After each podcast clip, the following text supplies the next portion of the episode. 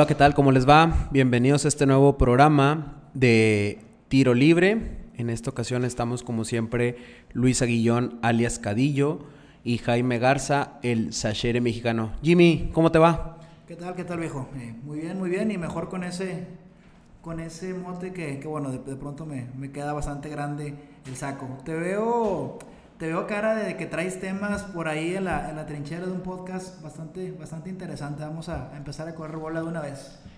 Ahí te va, son temas muy picantes, pienso yo. Eh, creo que podemos empezar este podcast. ¿Qué te parece el tema de las decisiones al vapor, hablando futbolísticamente, ¿no? Eso que de repente los directivos están casados con un, o dicen estar casados con un proyecto y pum, de la nada ya te, te corren al técnico a los dos, tres partidos, o a lo mejor al año o al año y medio.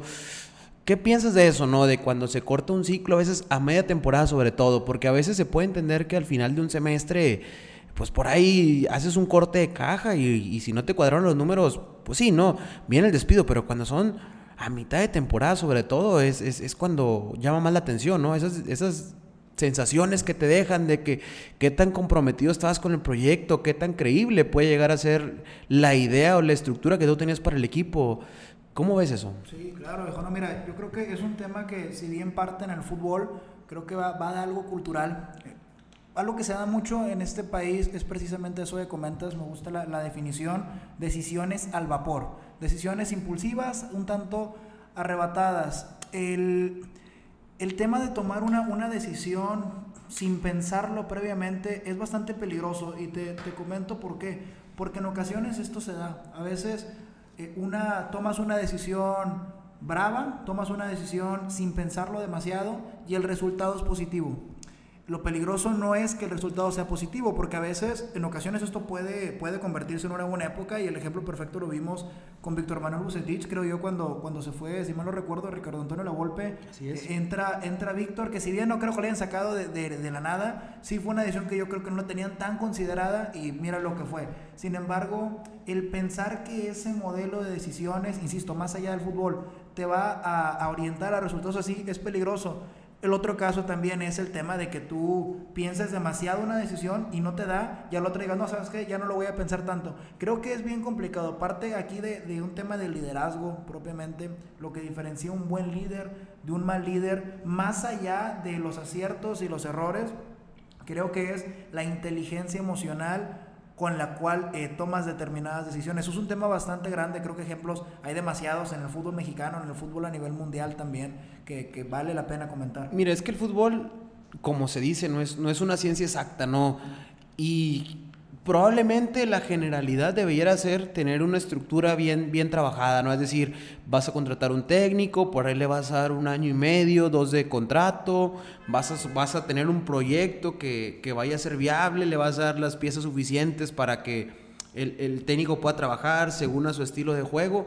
Pero si no te empiezan a acompañar los resultados también, como te comento, el fútbol no es una ciencia exacta. Por ahí ligas 3, 4 partidos sin ganar y la gente te empieza ya a presionar. Entonces ahí es cuando entran directivos de, de peso, ¿no? Por ejemplo, el caso de, de, Pachuca, si no mal recuerdo, con, con el Ojitos Mesa, que por ahí llegó, tuvo cuatro o cinco partidos que no ganaba, que es más, perdía todo.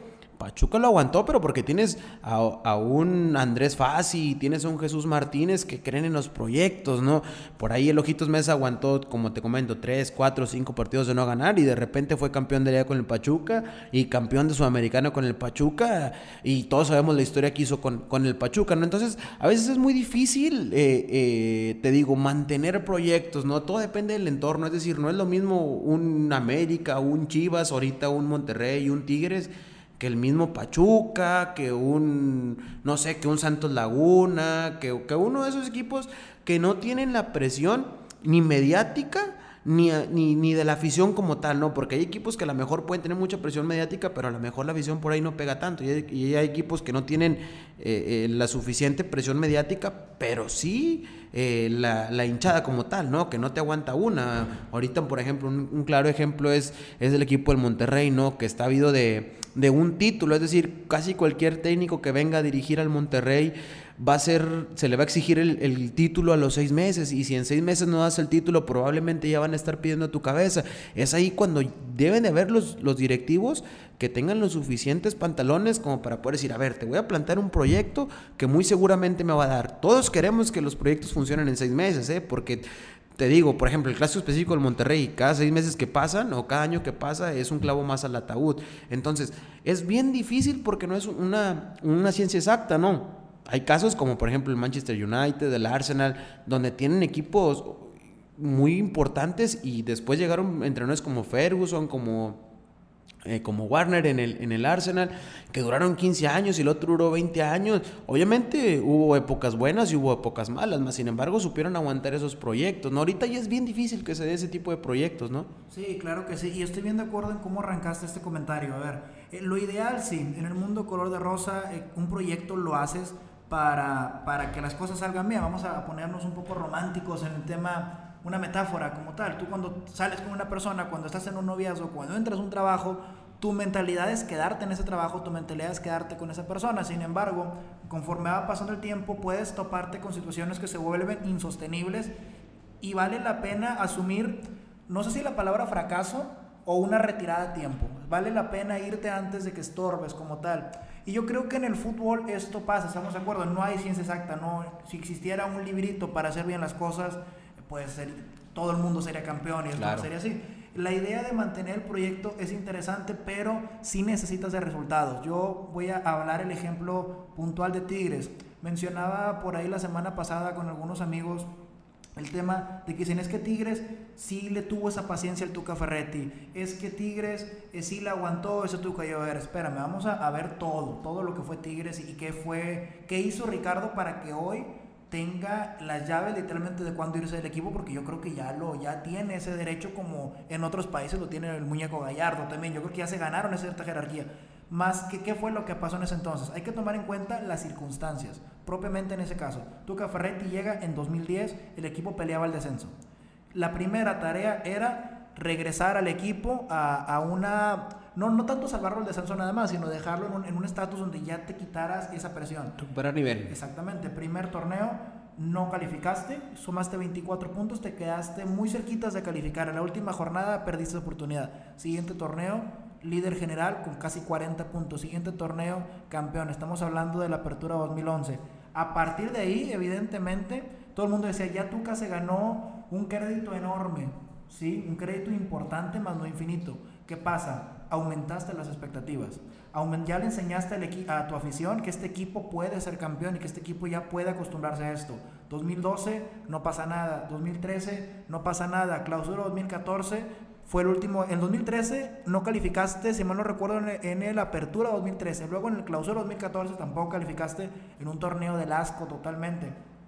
Empieza la Apertura 2014, chato completamente, y empezaron las camisetas negras, ¿eh? Empezaron a pedir la cabeza del Tuca Ferretti y tal. Y ya no era nada más el típico fuera Tuca que hoy en día se, se ve muy, muy común. No, en aquel entonces tenía un peso importante. La gente realmente es más, tu servidor pensaba que ya no había para más ese proyecto y ojo que estábamos hablando de que había dado el, el resultado positivo pronto. ¿Qué pasa? Llegas en la apertura 2015, bueno, esa apertura 2014, perdón, llegas a la final de liga, después de esa, de esa cuestión de, de, las camisetas negras, se va Luca Lobo, se va Carlos Salcido, se va Dani Niño, hay una, un, un, refresco en el equipo, le alcanza para acabar de segundo general ese torneo, llega a la final contra América, la pierdes, te calificas a la Libertadores el siguiente año vemos que llegas, quedas super líder en liga, llegas a la final de la Copa Libertadores, haces contrataciones bomba, ganas el título de liga. ¿Qué hubiera pasado? Y aquí te paso la bola, Luis, si Tigres hubiese perdido aquella noche en CU, si lo hubieran revertido ese resultado, aunado a la final ya perdida contra River Plate, aunado a esa sequía de tres años, las camisetas negras, todo esto, yo creo que, que no, no hubiera sido tan sencillo el tema de seguirle con Tuca. Yo creo que, que, ahí se hubiera replanteado la situación. Mira, yo creo que hay casos, yo creo que hay casos específicos, ¿no? Por ejemplo, en este, en el Tuca, todos sabemos de la trayectoria del Tuca, es decir, Tuca tiene una espalda bastante amplia y no es tan fácil que el Tuca lo corran de, de un torneo a otro, así haya tenido una, una seguidilla de fracasos. Ahí importaba mucho la conexión que tenía él con el, con el ingeniero. Y que el Tuca, como te comento, pues es un técnico de renombre. Es decir, yo no, no creo que el Tuca hubiera salido corrido. Es decir, el, yo creo que el Tuca el día que se, que se vaya es porque él, él se quiere retirar, aún haya sido en, en el tiempo aquel.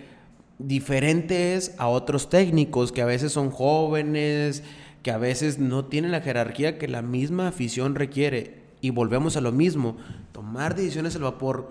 ¿Hasta dónde nosotros como hinchas deberíamos de pesar en las decisiones del club, porque eso también es, es, un tema que va dentro de esto de tomar las decisiones al vapor. Uno como hincha exige porque cada uno de nosotros como hincha tendrá una, una perspectiva perdón, de lo que quiere para su, para su club, que, que, lo tomamos como nuestro, ¿no? De repente yo puedo decir, ¿sabes qué? Es que me gusta un técnico que juegue ofensivo y a lo mejor va otro que me dice, no, ¿sabes qué? Yo quiero un técnico como el Tuca, que juegue como el Tuca, que sea ordenado, que así se tarde un año, dos años, me va a dar un campeonato en algún momento. Entonces, por ahí va la cuestión. ¿Hasta dónde la directiva como tal tendría que hacernos caso a nosotros los chinches? Yo estaría contentísimo de que la directiva le, le, me hiciera caso a mí, de lo que yo quiero que se haga más sin embargo, no sabemos si eso es lo mejor para el equipo. Ahí volvemos a lo mismo. Esa decisión la va a poder decir, a ver, yo creo que esto ha pasado mucho en el caso de Chivas, de Veracruz, equipos que a veces no les va bien tres, cuatro partidos, te corren al técnico porque también la afición ya la tienes aquí arriba y, y, y, y ahí es donde los proyectos no se mantienen. También para el director técnico debe ser difícil decir, a ver, me estás dando un proyecto de verdad en el cual yo voy a invertir mi tiempo, mi esfuerzo y hasta mi prestigio a seis meses, un año. Y si no salen esos seis meses, un año, me vas a dar otros seis meses para poder seguir planeando. Y, y si hay un resultado, quieres el, el resultado a los seis meses. Eso también es muy difícil. Sí, claro, totalmente. Mira, hay una cuestión, yo ahorita que mencionabas, yo encantado que me hiciera casos rayados, mencionas el tema particular. Sin embargo, yo creo que la peor cuestión que pueda ser un líder es dejar la decisión absoluta en manos de los suyos. Y hablamos de fútbol y hablamos de todo. Eh, te pongo un ejemplo. Debes de tomar en cuenta, sí, evidentemente tienes que tomar en cuenta, es como cualquier negocio, como cualquier parte, la gente es pieza clave, es importante. Sin embargo, te pongo un ejemplo. Cuando llegó Antonio Mohamed, yo creo que fue bastante evidente que ese técnico en gran, en gran medida fue puesto, vamos a llamarlo así, por la afición. Claro. ¿Cuál fue la historia final? Eh, hay quienes pueden discutir, pero no fueron, no dio los resultados que, que el aficionado como tal hubiese esperado. Y mucha gente, el directivo luego puede lavarse las manos diciendo, eh, yo, tú lo esugiste, ahí tienes tú la razón. Imagínate si cuando pasó esto de las camisetas negras, no sé si te acuerdas. Querían a Tomás Boy. Hazme el favor. O sea, imagínate, ahorita que lo vemos en retrospectiva, nos no, para nada. Pero en aquel momento era un sector importante de la afición que te decía Tomás Boy o te decían Matosas. Gente que de pronto, eh, con, a lo mejor con mucho derecho, pero hay gente que ve el fútbol y no le gusta profundizar más allá. Lo ve desde afuera, veía el espectáculo de León y le encantaba. Pero a ver, León tenía un estilo de juego, tenía jugadores opuestos a los que tenía Tigres en ese momento. Era un cambio radical. No iban a hacer los resultados. Y esto es, es una historia que, que ya se va arrastrando decisiones al vapor. Y hay una decisión que yo ahorita me acuerdo mucho de esta ocasión, que no fue una propiamente una decisión al vapor, creo que fue una decisión pensada, pero fue una decisión mal ejecutada. Estoy hablando del, del año 2003, cuando se va en aquellas semifinales del 4 a 1, cuando se va el Tuca Ferretti y llega Neri Pumpido. Mucha gente piensa que el Tuca se fue porque perdió ese clásico, cuando lo cierto era que si bien no estaba encerrada ya la, la contratación de Nani Pumpido, que si mal lo recuerdo acababa de, de ser campeón con el Olimpia, de, de, la Libertadores y todo, ya estaban demasiado avanzadas. Fue una decisión pensada, mal ejecutada. Y, y aquí es, es, un tanto delicado. Esto también lo podemos ver con Enrayados, pasó con, con Víctor Manuel Bucetich. A ver, si bien es cierto que me acuerdo que fue el clásico 100, lo gana Tigres 3-1, luego que de hecho esa vez expulsan a, a, a Bucetich, luego Rayados, si mal no recuerdo, enfrenta en el tecnológico a Cholos, gana, no recuerdo por qué marcador, luego va contra León y pierde, y es ahí donde cortan al técnico. Yo veo, ok, estábamos de acuerdo que a lo mejor ya se había ciclado y eso se puede batir, pero vamos a suponer, tú como directivo ya no te convence este técnico, perfecto, lo quieres cortar, estás en todo tu derecho, pero ahí es donde tú debes, ahí es donde tú te diferencias un buen directivo, un buen líder de otro, un buen directivo, un buen líder, hay formas de cortar este tipo de proyectos. Yo creo que, que en este caso puntual de Monterrey, ha pagado la factura no nada más de cortar directores técnicos, sino cortar a figuras del tamaño de Jonathan Orozco.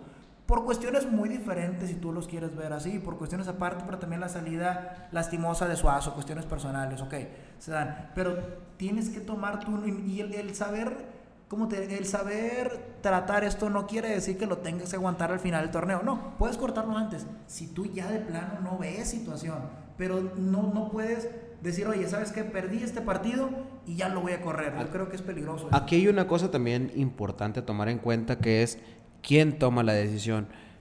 Ponemos ejemplos claros. Tigres en su momento tenía al ingeniero Rodríguez y a Miguel Ángel Garza. Son gente de fútbol y no nada más de fútbol, ¿eh? también de negocios y también que saben ser buenos líderes. Monterrey en su momento tuvo al señor Jorge Urdiales y tuvo a Luis Miguel Salvador. Gente que, como te comento, no nada más son buenos líderes, son también gente de fútbol y gente de negocios, gente que sabía fajar, que sabía cuándo apretar y, si apretaba, el jugador se iba a cuadrar. Es decir, no es lo mismo que venga a lo mejor, ahorita se puede escuchar raro, un Duilio Davino a que, a, que tengas un Urdiales. Desde ahí vienen a veces los fracasos en los proyectos.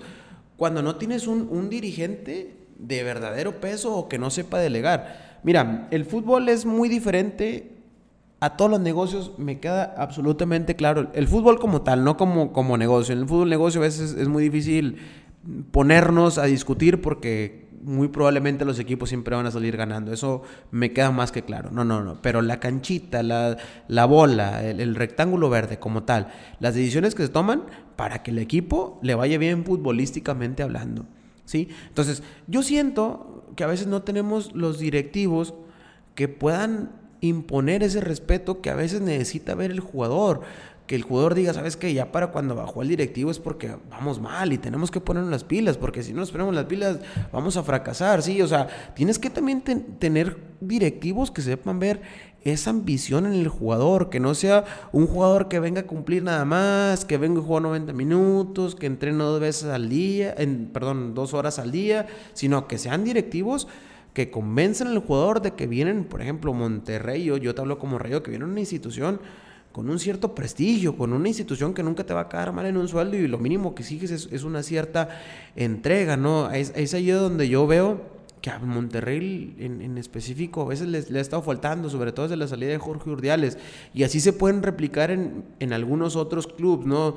Cuando dices, es que, ¿quién está dirigiendo este club? Porque parece que no sabe lo que está haciendo. desde ahí yo creo que a veces parte mal el proyecto y es difícil sostener una, estructura así. Sí, claro. Yo creo que lo, más interesante, hace poco, no recuerdo quién fue la, persona que lo mencionó, en un momento, debo recordarme, que decía que la diferencia entre Tigres y el resto de los equipos en los últimos años es que Tigres tiene un sistema y el resto de los equipos tienen un estilo. ¿Cuál es la principal diferencia en, en un sistema? Es que acá las cuestiones ya funcionan. Insisto, va mucho a la mano del resultado. Estoy de acuerdo. Eh, y a veces mencionamos esto, tú, lo ideal es evidentemente un proyecto con un mismo técnico, con un mismo jugador, lo que tú quieras, pero puedes seguir a lo mejor cambiando ciertas piezas, cambiando técnicos, cambiando jugadores, pero manteniendo la misma esencia. Lo más complicado es eso, lo más complicado es encontrar esa esencia, lo más complicado es, pongo en ejemplo, lo que logró Tigres con Tuca Ferretti, lo que está logrando, o lo que logró también yo creo que el América con Miguel Herrera, lo que en su momento logró Monterrey con Bucetich. Y cuando tú logras eso, cuando tú ya terminas de darle una esencia a tu equipo, te atrae otros ciertos compromisos porque ya tienes que ir previniendo todo. Ya tienes que ir previniendo de cuando se vaya este técnico tiene que venir otro que más o menos siga con la misma escuela, eh, al margen, entre comillas, de los resultados. Evidentemente todos quieren ganar siempre, pero a veces se va a dar y a veces no. Lo, lo ideal es que sigas tú manteniendo una misma estructura. Un ejemplo contrario a esta continuidad de la, de la cual estamos hablando y que dio resultados positivos o cada resultados positivos es el Santos Laguna. Santos Laguna te ha quedado campeón con Benjamín Galindo, con Daniel Guzmán, con Ciboldi, no recuerdo. Con Caixinha. Eh, nada más el pobre de, Romano, que no se le dio. Pero, o sea, y con estilos bien diferentes, cambiando a cada rato. Yo creo que Santos Laguna es un caso, es la excepción a la regla. Santos Laguna no tiene un estilo. Yo a Santos lo recuerdo espectacular, pues luego con Romano. Lo recuerdo eh, ordenado, militarizado, entre comillas, con Caixinha. Lo recuerdo un tanto bipolar con Siboldi, lo recuerdo ofensivo con Daniel Guzmán, precavido con Benjamín Galindo. O sea, había, ha habido diferentes tipos y ha, ha dado resultados. ¿Qué pasa? Yo creo que en modelo deportivo, aquí entra a lo mejor un tema de opinión, yo creo que no es un ejemplo de continuidad. Yo creo que no es un entendiendo que el, proyecto a lo mejor de Santos, lo que es Santos es diferente a lo que es Tigres, a lo que es América, a lo que son los demás. Y no te trata tanto del técnico.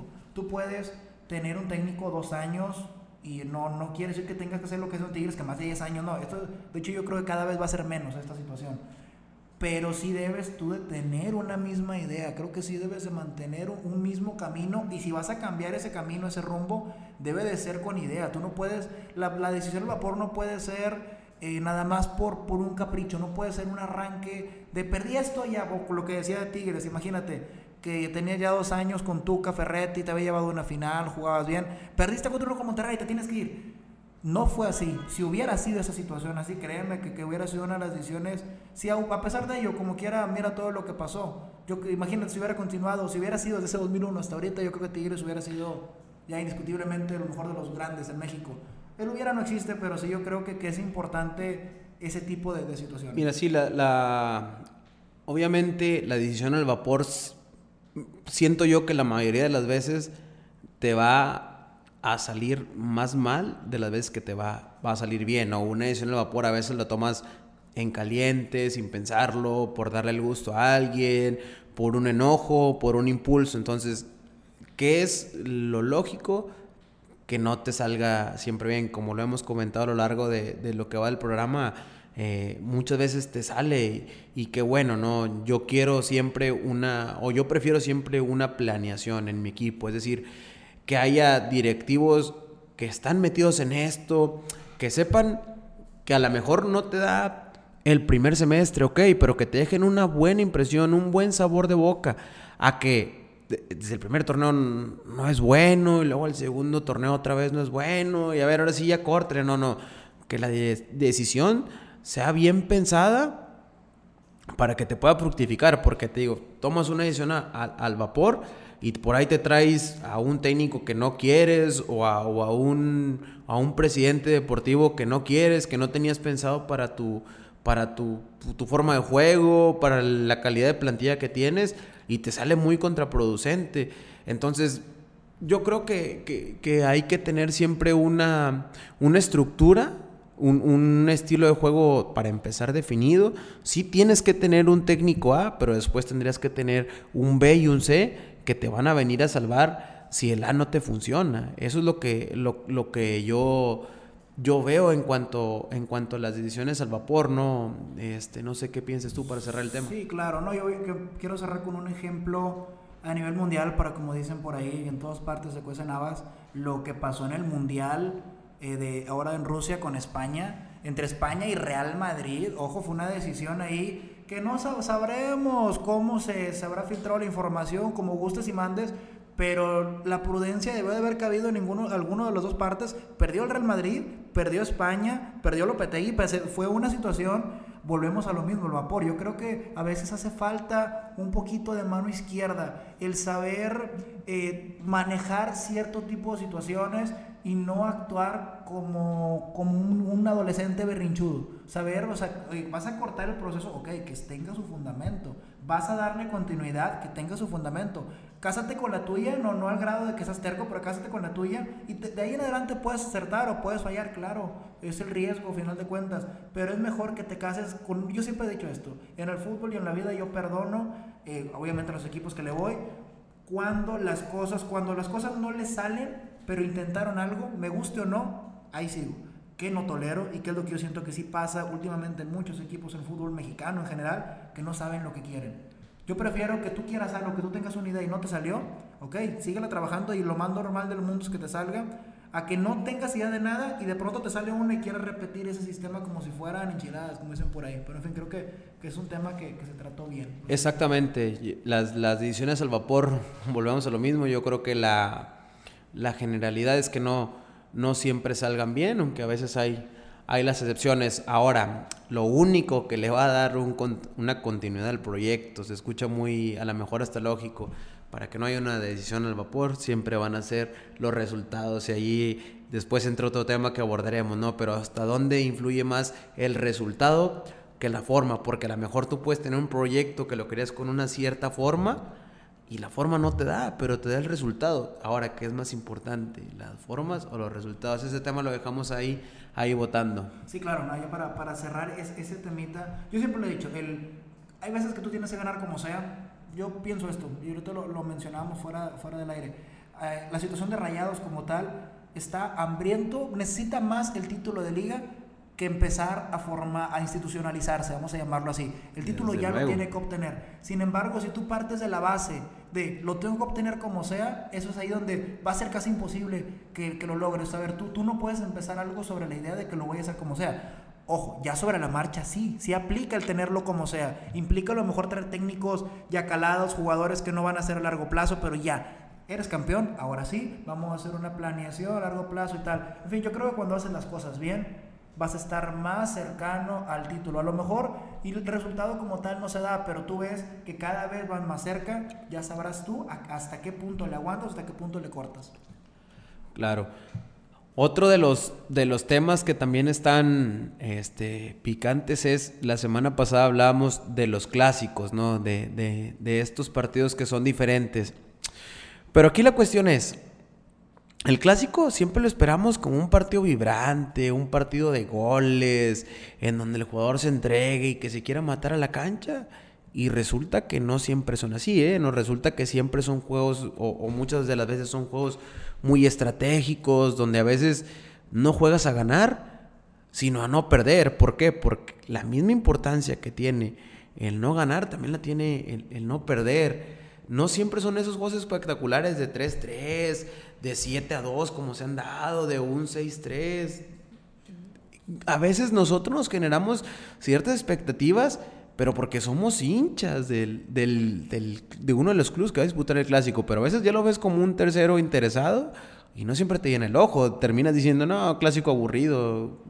¿Qué piensas en cuanto a eso, Jimmy? Sí, claro, mejor me te pongo, de hecho, ese tema lo, te doy la, la exclusiva, tú fuiste quien lo, quien lo sacó, sacaba el, el clásico regio, estaban todos ahí hablando al calor del momento, criticando al Alonso, criticando a varios, todo, ese tipo de situaciones.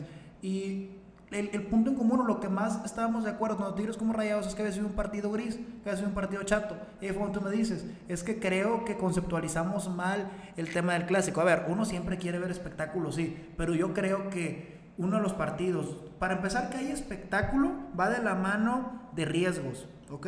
Para en todos los espectáculos, yo no creo que no haya un espectáculo en el mundo que no tenga cierto riesgo, cierta dosis de adrenalina, etcétera, ¿no? Y en el partido, en el que menos riesgos quieres correr, son en dos partes, una final y en, una, y en un clásico, en un clásico más cuando son derbis, porque nos podemos ir a clásicos en general, Barcelona, Real Madrid, etcétera, y, y, y esto podría cambiar un poco. De hecho, cosa rara, pero casi siempre, a lo mejor es una interpretación que le doy, pero en el mes de septiembre hubo una, una serie de clásicos, uno de ellos, el tema de Napoli contra la Juve, ahí sí fue un partido muy espectacular, pero la rivalidad era, era un tanto diferente.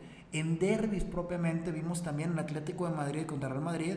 Fue un partido, un 0-0, que quien prende nomás la televisión ve el 0-0 y ya no quiere ver resúmenes ni quiere ver nada más. Vimos el Boca River también en, temporada de liga, eh, que tú lo, lo ves y ya no quieres ver nada más.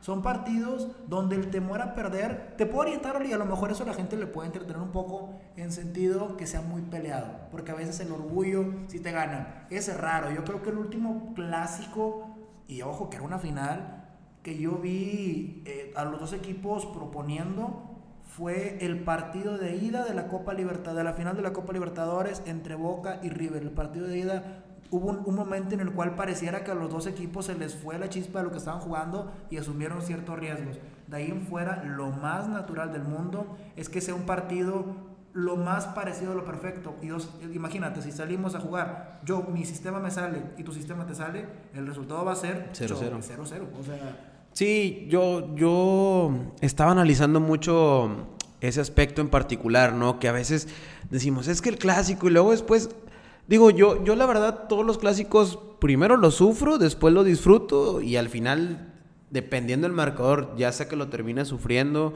o lo terminas gozando, ¿no? Pero Pero yo siempre estoy tenso, así puede ser 0-0 y pareciera, a lo mejor alguien más lo ve y dice, este partido no tiene para nada. Aún así yo siempre estoy con ese nervio de que ah, cruzan la media cancha y puede haber un error y, te cambia el partido. En cambio la tiene mi equipo y también pienso, a ver, la va a agarrar, se va a quitar a, uno, dos y la va a meter. Es decir, siempre lo vivo, lo vivo de una forma muy peculiar. Durante el desarrollo del partido me cuesta decirte si fue un clásico bueno, si fue un clásico malo. Ya después a lo mejor con el resultado en la mano lo volteas a ver y dices, el, el juego no te, dio, no te dio para mucho, pero yo siento que es eso, ¿no? Sobre todo nos pasa a los que somos como muy apasionados en cuanto a esto, que el clásico lo vives de una, de una forma muy especial.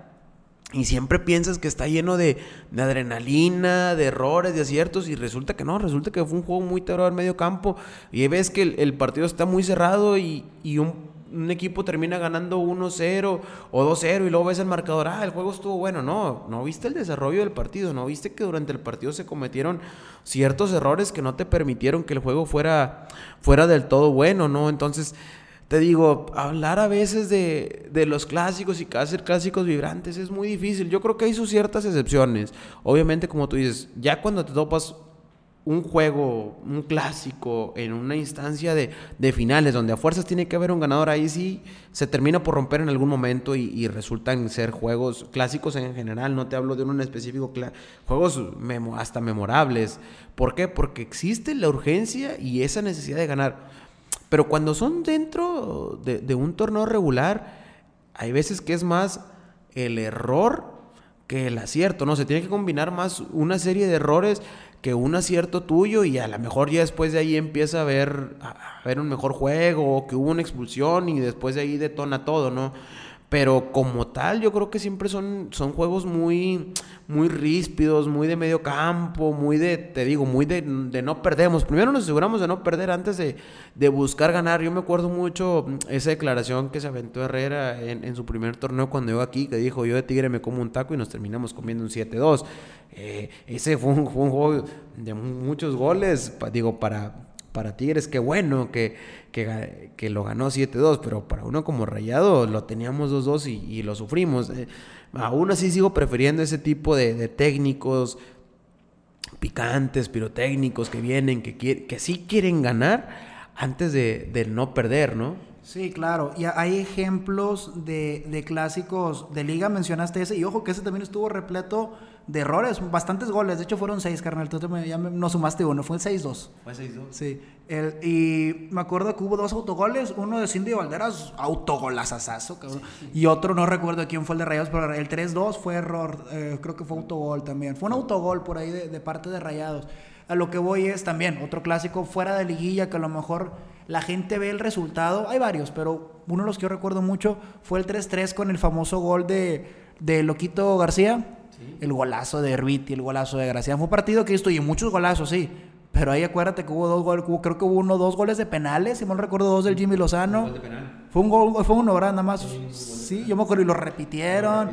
situaciones, sí, situaciones muy raras que es lo que propicia que un partido acostumbrado, condenado, como te digo, a, a ser difícil, porque oye, el margen de derrota es gigantesco. Dicen, es que antes como era nuestro último. No, yo creo que a veces nos confundimos y mencionamos clásicos memorables y es más, aquí rebajándolo al clásico regional, yo creo que si mencionamos 10 clásicos que fue una gran entrega futbolística por parte de los dos equipos, eh, nos quedamos cortos, o sea, realmente son menos. ¿Por qué? Porque lo normal, la media son clásicos como aquel del clausura 2004, si mal no recuerdo, que fue el empate a uno, que era gol de Olalde y el otro gol de Oribe Peralta. Esos, esos son los clásicos. Y la gente de pronto dice, no, pero acuérdate del 4-1 cuando la puente le cayó la boca a la golpe. A ver, ese partido, primer tiempo para el olvido, 0-0. Segundo tiempo, mete gol Carlos Ochoa.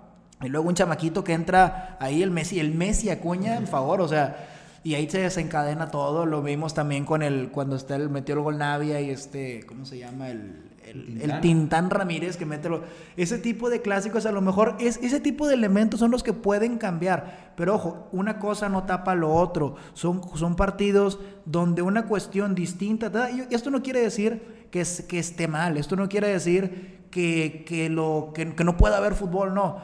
Quiere decir simplemente ver las cosas como son. No es lo mismo cuando topas un no sé un un Tigres América o un Rayados, ¿qué te gusta? Contra Santos. Santos. O sea, que ya tiene cierta rivalidad, pero no es un, propiamente un clásico. O sea, eh, eh, me llamó mucho la atención cuando lo comentaste porque dices, creo que lo, que lo conceptualizamos de mala manera. A mí me cuesta bastante trabajo analizar clásicos. Yo, si pierdo, no mal estoy a lo mejor, pero no veo fútbol hasta que ya se me pasa el dolor. Y más si no se diga, es un clásico. Si lo gano, lo veo 30 mil veces, pero no puedo ser objetivo. Entonces, yo creo que el partido, un clásico que yo recuerdo mucho, que vi 40 mil veces y en el afán de, analizarlo bien, fue la final, la del 10 de diciembre. Y, me di cuenta de que ahí yo creo que sí hubo una gran entrega futbolística de no tanto de los jugadores, sino propiamente de, de la fiesta. ahí, ahí sí que fue el, el, fútbol propiamente, que era lo que habíamos discutido anteriormente, que oye, pero ¿por qué Mohamed eh, se esperó hasta ese momento? ¿Por qué no empezar así? Y otros dicen de que Tigres sí se echó para atrás. Pero espérame, en ese momento yo creo que si tardó uno u otro, como sea, yo creo que en los 90 minutos cada quien hizo lo que debía de hacer. Entonces, y era, es el único clásico que yo recuerdo que hubo un poco más de fútbol, el resto son maldos que son de, término medio como este sí, y, y, como te comento, para no encasillarnos tanto nada más en el, en el clásico regio, chécate, revisamos a nivel mundial, muchos de los clásicos son empates y, es un 0-0. ¿Por qué? Porque durante el desarrollo del, del, juego vas jugando y si por ahí estás en el minuto 70 y va 0-0, dices, pues ya mejor no lo pierdo que intentar ganarlo. Es decir, siempre que son clásicos en temporada regular, vuelvo a lo mismo. A veces se juega más a no perderlo que a de verdad ganarlo cuando siento que debería ser al revés. Siempre ir a, a buscar la derrota. Todo eso se rompe, como te comento, cuando hay cuando haya un pase en juego. Cuando ahora sí ya es una liguilla, cuando es, por ejemplo, la final de Champions entre, entre el Real Madrid y el, y el Atlético de Madrid, ¿no? El, el, gol de Ramos que empata por ahí en el último minuto y después Real Madrid termina siendo campeón de, de, Champions League en la primera que consiguió con, con Carlo Ancelotti, ¿no? O sea, juegos, eh, y es iba 1-0, o sea, se habían entregado y yo no me acuerdo que haya sido un juego súper ofensivo, ¿no? Digo, aparte estaba el Cholo Simeone enfrente. O sea, son juegos cerrados que después una genialidad te termina, te terminan resolviendo o, o, un error, porque ahí fue un gol a balón parado ya casi para terminar ese juego. A lo que voy es que los clásicos por lo regular son juegos son juegos cerrados. Digo, sean sus excepciones, porque en España también el, pasa que el Barcelona termina por golear al Real Madrid 7-1, 7-2, 6-2. O sea, son, son ciertos clásicos en donde sí hay una espectacularidad, porque a lo mejor ya metiste uno y, y, tus jugadores se enganchan y te meten el 2 y te meten el 3, ¿verdad? O hay veces que son clásicos de 1-2-0, pero donde sí hubo llegadas para los dos lados. Más sin embargo, repito mucho esto porque porque pienso que a veces nos confundimos, ¿no? Los clásicos siempre se juegan más a que a ganarlos o a no perderlos, porque ojo, perder un clásico también cuesta, cuesta mucho, no vale lo mismo perder un clásico a perder otro otro partido, ¿no? Como tal. Sí, y yo creo que poniendo un ejemplo a nivel nacional, el, el, famoso clásico joven y en instancias finales, porque yo creo que si nos resumimos aquí a la a, a Regiolandia cuando fue la final del 10 de diciembre y la de mayo, en la de CONCACAF, sí hubo lapsos emocionantes, pero oye, aviéntate el Cruz Azul América del de qué torneo clausura 2000 no fue apertura 2018 18, 18 no, ese torneo que fue uno antes de, de, Tigre León.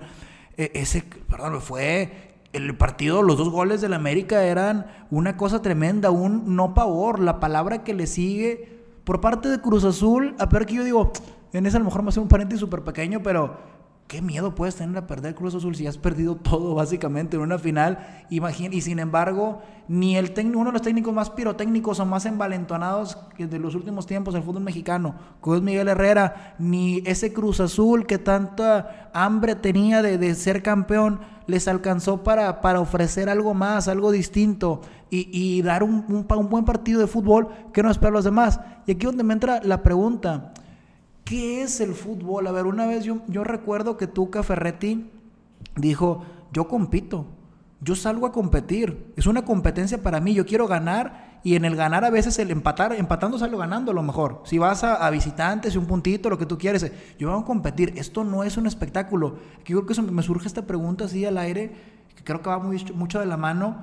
En el fútbol en general, ¿qué tan obligados están los jugadores y los equipos a divertir a la gente entendiendo que cada quien se divierte en viendo fútbol de diferente manera. A mí, por ejemplo, aquí lo tenemos en la mesa. Tú te diviertes, si te gusta más un fútbol, eh, no sé si la palabra sea latigazo, más directo. A mí no, a mí me gusta más un fútbol y no porque lo tenga en Tuca, porque el fútbol de Tuca de pronto sí me aburre, pero por ejemplo el de Guardiola. Eh, ¿qué, tan obligados están los equipos en el fútbol en general a gustar a la gente y qué tan obligados están a gustar en un clásico, sabiendo todo lo que se puede perder? Mira, a mí la cuestión de, de, las formas pienso que es algo muy, muy subjetivo, ¿no? Como tú lo comentas, hay unos que les gusta el fútbol de cierta manera, hay otros que les gusta de otra, ¿no? Teniendo posesión, hay otros que nos gusta más directo. Ah, siento que, que el clásico siempre lo debes de salir a ganar, no importa las formas. Pero siempre tienes que salirlo a ganar, no empatar lo que es, que es como lo estamos diciendo. Es una opinión ya muy, muy personal, ¿no? Dejando de lado, dejando perdón, todo lo que hemos hablado en cuanto, en cuanto a eso, de que si juegan a no ganarlo, juegan a, perderlo. Yo creo que el clásico siempre es de salir a ganar, más, más ese juego antes de, de no perderlo. ¿Por qué? Porque aquí viene después otro tema que me gustaría hablarlo contigo. Hay veces que decimos, el clásico, por, por centrarnos en el regio, viene a la baja. Y a mí, créeme que me sigue pegando igual cuando gano y cuando pierdo, es decir, cuando el Monterrey pierde el clásico, me sigue causando esa molestia, esa bronca, ese fastidio, ese que no andas al 100 porque vas a llegar y porque no falta, pues uno que es carro, no falta quien, oye, ¿cómo quedamos el clásico? Y chinga, lo perdimos. O sea, viene la carrilla que, que, que a mí me gusta, a mí me gusta aguantar la carrilla porque después cuando me toca me gusta tirarla pero no vas igual al trabajo, te falta como que ese ánimo, pareciera que no te tomaste ese café en la mañana, entonces a mí, a mí perder el clásico me, me sigue causando bronca, en cambio cuando lo llegamos a ganar, no, olvídate, estoy, soy como pavo real, ¿no? Así, puedo ir a las 6 de la mañana y voy contento al trabajo, pues el lunes y voy contento al trabajo, ¿por qué? Porque e, e, ese ganar el clásico todavía me sigue dando la alegría eh, como me la daba hace 10 años cuando o hace 15 años cuando ganar el clásico parecía que era todo. Ahorita muchos no, pero es que ya el clásico a veces puede ser un partido más porque mm, porque ya aspiramos otras cosas más. Sin embargo, yo al clásico le sigo teniendo ese ese cariño especial. Sí, claro, claro. Eh, yo recuerdo ahorita que mencioné eh, una, un clásico en particular que, la derrota marcó un parteaguas, marcó un parteaguas totalmente. Estamos hablando del clausura 2013, Tigres superlíder. Tigres que perdió su primer partido ante Pumas por ahí de la jornada 13 o 14.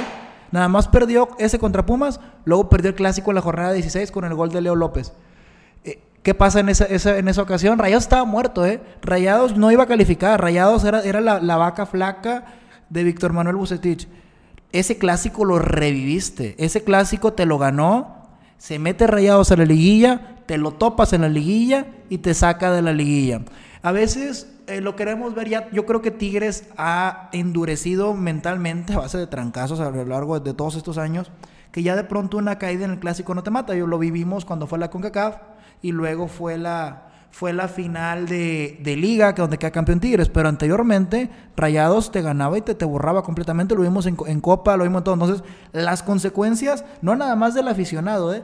las consecuencias dentro, dentro del equipo, dentro de los jugadores propiamente, eh, eh, pesa, pesa el perder el clásico. Yo no me acuerdo cuándo fue la última vez, bueno, quizás lo de, lo de Tuca, si lo queremos dar como una, una cuestión de de que se haya ido después del 4-1, ok, si ya estaba pumpido no, técnicamente su último partido fue el clásico, en esta ocasión fue Alonso. ¿Qué, qué, cuál fue el último clásico donde se haya ido el técnico? No, no ha habido, ya, yo que ya pasado muchos años de las consecuencias.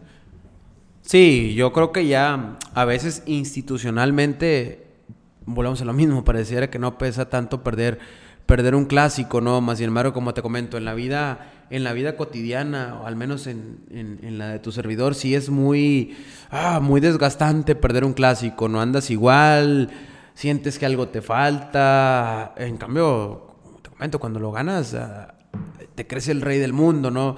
Entonces, ese temita del clásico, pues siempre nos va a dar para mucha tela, siempre va a tener mucha tela que, que cortar, ¿no? Eh, más uno que es que es apasionado, que, prácticamente vive intensamente los resultados de, del equipo, ¿no? Que no puedes nada más, como te dicen casi todas veces en la calle, es que fue un juego, ¿no? Termina por no ser nada más un juego, termina por ser, por ser parte de la vida, ¿no? Esto, por eso te comento que a veces el, clásico sí es un, o para mí el, el clásico es el partido más, el más importante al menos, de la temporada regular. Ya después llega la liguilla y es otro boleto, pero de la temporada regular, para mí el clásico sigue siendo el partido más importante y debe ser el partido que siempre tienes que estar obligado a ganar.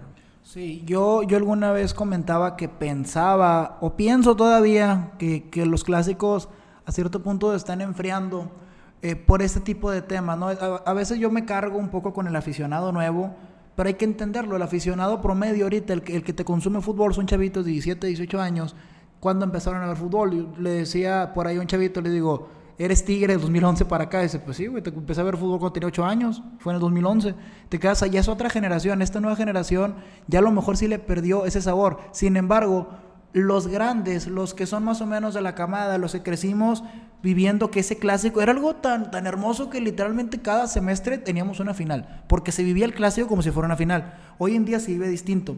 ¿Están los exigentes? Yo no, yo para mí es casi equiparable el tema de un clásico y una final. Eh, pero está también el tema del temor a perder. Mucha gente le empieza a dar miedo a esto de, perder y por eso lo tratan de suavizar un poco. En fin, este, yo creo que, ha sido un, podcast bastante interesante. Se alargó un poco más los temas, pero, pero yo creo que, que da, mucho, mucho de qué hablar. No sé si tengas algún comentario de cierre, Luis, ahora. Pues sí, ya para, para cerrar, volvemos a lo mismo, ¿no? las decisiones al vapor siento que no siempre son las más adecuadas y que a los clásicos, sea cual sea, no se les debe de, restar esa importancia. Sí, claro que sí. Bueno, pues muchas gracias por estar aquí con nosotros en este que fue el episodio número 3 de Tiro Libre. Hasta la próxima. Gracias.